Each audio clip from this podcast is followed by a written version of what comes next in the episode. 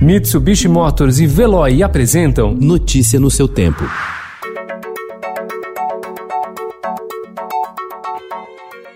Olá, seja bem-vindo. Hoje é segunda-feira, 6 de julho de 2020. Eu sou Gustavo Toledo, ao meu lado, Alessandra Romano. E estes são os principais destaques do jornal Estado de São Paulo.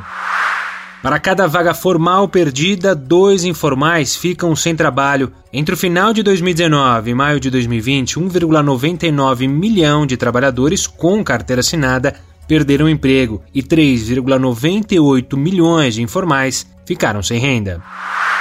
Pelas redes sociais, Feder recusa convite para o MEC. Jetons inflam rendimentos no primeiro escalão do governo. Previdência dos militares tem o maior déficit. Volta de pubs gera caos em Londres. Mais vida no céu da metrópole. Por toda a cidade, paulistanos como a bióloga Daniela Maia têm avistado novas espécies de aves das janelas, varandas e quintais. O inédito retrato de um gênio. Morto há um ano, João Gilberto terá biografia analítica assinada por Zusa Homem de Melo. A primeira e eterna Miss Brasil. Aos 83 anos, Marta Rocha sofreu uma parada cardiorrespiratória sábado, no Rio de Janeiro.